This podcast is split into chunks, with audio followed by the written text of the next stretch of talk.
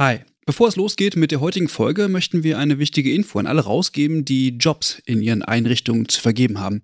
Denn ab sofort kannst du deine Stellenanzeige hier bei uns im Podcast platzieren.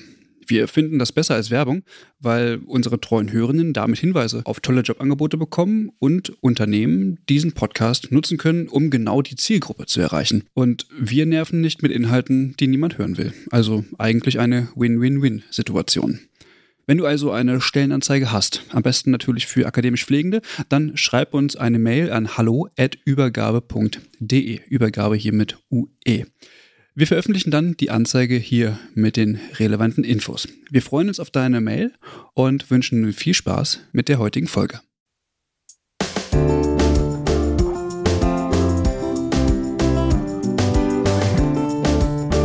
Herzlich willkommen zur 22. Folge des Pflegeupdates.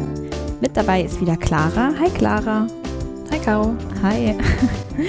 Heute haben wir drei Themen, drei etwas kleinere Themen.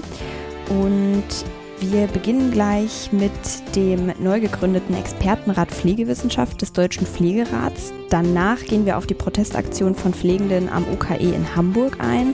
Und zum Abschluss sprechen wir noch über Hilfsaktionen zum Krieg in der Ukraine.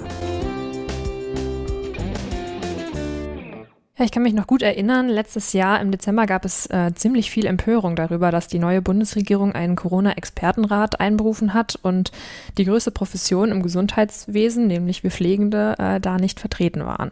Ja, genau. Also innerhalb der Pflegebubble gab es ja viel Kritik, aber auch sonst so in den Medien. Und die Pflegeverbände haben sich dafür positioniert, bei wichtigen Fragen in der Pandemiebekämpfung auch integriert werden zu wollen.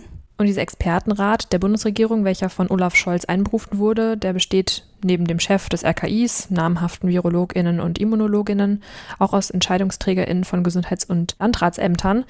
Aber da sind auch WissenschaftlerInnen mit Schwerpunkten in der Bioinformatik, Gesundheitskommunikation und Physik vertreten. Aber die pflegewissenschaftliche Expertise, die fehlt in diesem 19-köpfigen Beratungsgremium eigentlich komplett. Ja, und dieses Beratungsgremium, das äh, ist ja jetzt auch häufig oder darf häufig zu Wort kommen seit der Einberufung. Jetzt auch gerade erst haben sie sich wieder geäußert zu den geplanten Lockerungen der Corona-Maßnahmen und da hätten Pflegende ja vielleicht auch das ein oder andere Wörtchen mitzusprechen und eine interessante Perspektive mit einzubringen. Ja, da jedoch die Einbeziehung pflegerischer Sichtweisen auf Bundesebene nicht eingefordert wurde, hat der Deutsche Pflegerat nun selbst diesen Schritt gemacht.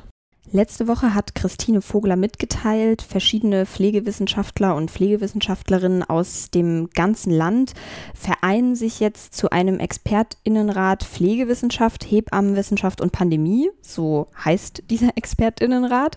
Und dort soll das spezifische Wissen aus diesen Gesundheitsberufen, also der Pflege und der Hebammenwissenschaft, gebündelt werden und deren Forschungsergebnisse auch sichtbar gemacht werden. Ja, und damit sollen Stellungnahmen und Handlungsempfehlungen, aber auch Hintergrundinformationen aus diesen beiden Professionen entwickelt und veröffentlicht werden, die dann auch in die Entscheidungsfindung mit einbezogen werden können. Und äh, wenn man sich das mal überlegt, das ist ja auch durchaus relevant, weil sehr viele Versorgungsbereiche natürlich von Pflegenden abhängig sind. Da ist es wahrscheinlich einfach auch äh, spielentscheidend in der Pandemiebekämpfung, dass Forschungsergebnisse aus der Pflege- und Hebammenwissenschaft einbezogen werden, die sich zum Beispiel mit der Impfbereitschaft den psychosozialen Auswirkungen oder auch anderen Themen der ambulanten und der stationären Langzeitpflege zum Beispiel in der Pandemie beschäftigen. Und es ist natürlich so, dass der Bereich, um den es ja eigentlich geht, die Vulnerablen der Gesellschaft sind, die geschützt werden sollen. Und diese haben natürlich häufig auch einen Pflegebedarf. Absolut. Und wir erinnern uns auch noch an die S1-Leitlinie zur häuslichen Versorgung, sozialer Teilhabe und Lebensqualität bei Menschen mit Pflegebedürftigkeit im Kontext ambulanter Pflege unter Bedingungen der Covid-Pandemie.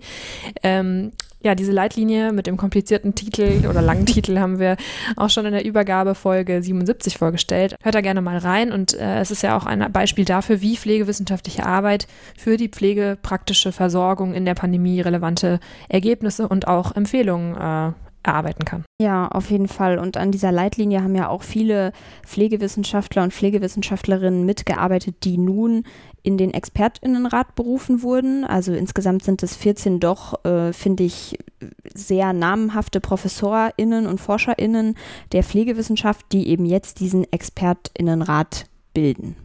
Ja, und die auch zum Teil bereits zu Auswirkungen der Covid-19-Pandemie publiziert haben oder eben Forschungsschwerpunkte haben, die für die Beurteilung aus pflegewissenschaftlicher Perspektive oder der Geburtshilfe doch sehr relevant erscheinen. Zudem hat beispielsweise Dr. Martin Dichter aus Köln einen berufspolitischen Schwerpunkt und Frau Professor Elsbernd aus Esslingen äh, zur Krisenbewältigung in der Pandemie veröffentlicht, nur um mal zwei der 14 exemplarisch zu nennen. Als Sprecher des Expertinnenrats wurde Professor Dr. Thomas Fischer aus Dresden benannt. Und um vielleicht noch ein paar weitere Mitglieder zu nennen, mit dabei ist auch Professor Dr. Halleck aus Witten, Dr. Nüdal aus Kiel oder beziehungsweise und Professor Dr. Büker aus Bielefeld. Eine Liste aller PflegewissenschaftlerInnen, die mit dabei sind, findet ihr natürlich auch in den Shownotes. Ja, wir sind gespannt, ob das Ziel, sich mehr Gehör in der Pandemiebewältigung zu verschaffen und pflegerisches Wissen dabei auch sichtbar zu machen, mit diesem neuen Gremium vorangetrieben werden kann und vielleicht sogar auch neue Forschungsschwerpunkte im Diskurs identifiziert werden. Ja, die erste Veröffentlichung und Position des Expertinnenrats ist für Mai angekündigt. Wir sind also gespannt und werden wahrscheinlich, sehr wahrscheinlich dann im Mai äh, nochmal darauf eingehen. Aber kommen wir zu unserem zweiten Thema heute. Es geht um das UKE, also das Universitätsklinikum Eppendorf in Hamburg. Und es ist ja auch immer mal wieder in den Medien gewesen, dass die Pflegenden äh, sich dort häufiger beschwert haben, auch mal auf die Straße gegangen sind. Genau, wir erinnern uns zurück. Im vergangenen Jahr wurde ein Brandbrief verfasst, wo eben auf die Überlastung der Pflegenden hingewiesen wurde. Der kam hauptsächlich von den Mitarbeitenden der zentralen Notaufnahme und der Intensivstation. Und dieser Brandbrief, der war damals an die Klinikleitung adressiert und es ging um die Forderung, dass auf der Intensivstation eine 1 zu 2 Betreuung das Maximum sein soll. Ja, also da gibt es schon eine kleine Protestvorgeschichte und jetzt aber zur aktuellen Lage. Am 4.3. gab es eine Kundgebung Kundgebung vor dem UKE, wo die Pflegenden dann nochmal auf ihre ja, konkrete akute Belastung hingewiesen haben. Sie gingen zusammen mit dem Hamburger Bündnis für mehr Personal im Krankenhaus und der Gewerkschaft Verdi auf die Straße. Sie werden auch unterstützt von dem gesundheitspolitischen Sprecher der Linken in Hamburg, Dennis Celik. Die Linken hatten eine kleine Anfrage an den rot-grünen Senat gestellt und nach den Überlastungsanzeigen im UKE gefragt. Und da kam dann raus, also jetzt nach Angabe der Linken, dass im Jahr 2021 insgesamt 161 Mal eine Überlastungsanzeige der Intensivpflegenden gestellt wurde. Das ist ja schon äh, eine entsprechend hohe Anzahl, würde ich mal sagen. Ja, im Vergleich 2020 waren es äh, 74 Überlastungsanzeigen und in der Notaufnahme ähm, ja, seien im Januar und Februar 2022 sogar doppelt so viele Überlastungsanzeigen geschrieben worden wie in 2021. Also wirklich eine akute Verschärfung wohl ja. des Problems. Und vor allem wie in 2021 insgesamt, also im ganzen Jahr 2021. Da ähm, lässt sich ja doch schon eine deutliche Steigerung äh, sehen. Die Linken fordern jetzt, dass der Senat sich dafür einsetzt, dass die Situation insgesamt verbessert wird und die Sprecherin des UKE weist darauf hin, dass es schon seit längerem mit den Betroffenen intensive Gespräche gibt. So werden täglich Abstimmungen getroffen zwischen der Ärzteschaft und dem Pflegepersonal, in denen die Belegung je nach der Situation angepasst werden. Und dadurch habe sich auch im Sommer 2020 die Belastung während der Versorgung von Covid-19-Betroffenen reduzieren lassen. Ja, ich bin mal gespannt, was sich da noch tun wird. Wir finden es auf jeden Fall wichtig, dass ähm, man auf Missstände immer wieder aufmerksam macht, auch Überlastungsanzeigen schreibt. Und ja, wir werden sehen, was das dann in Zukunft für äh, Verbesserungen führen wird. Jetzt möchte ich aber noch ein ganz anderes, sehr wichtiges Thema ansprechen, etwas, was uns ja alle zurzeit sehr bewegt. Es geht um die Ukraine. Genau, das hat nämlich durchaus auch was mit der Pflege zu tun oder besser gesagt mit der gesundheitlichen Lage der Bevölkerung dort. Also Gesundheit ist ja als höchstes Gut für jeden von uns äh, wichtig und dieses Gut ist eben im Wesentlichen auch mit Frieden verbunden. Gerade gestern haben wir auch die schreckliche Nachricht gelesen, dass nach Angaben der Vizeministerpräsidentin der Ukraine 400 Patientinnen und Mitarbeitende in einem Krankenhaus in Mariupol als Geiseln genommen wurden. Und da gibt es jetzt eine tolle Aktion des International Council of Nurses, der European Federation of Nurses Associations und des European Forum of National Nursing and Midwifery Associations. Die haben sich zusammengeschlossen und eine Petition gestartet, in der sie den Krieg scharf verurteilen und auch darauf aufmerksam machen, dass die Ukrainer und Ukrainerinnen humanitäre Hilfe benötigen und natürlich auch, dass die Pflegenden in der Ukraine, dass es ihnen möglich bleiben muss, dass sie ihre Arbeit auch entsprechend adäquat ausführen können. Genau, und da sprechen Sie dann auch nochmal auf die Genfer Konvention an. Eigentlich was, was selbstverständlich äh, sein sollte, dass Krankenhäuser nicht beschossen oder bombardiert werden dürfen.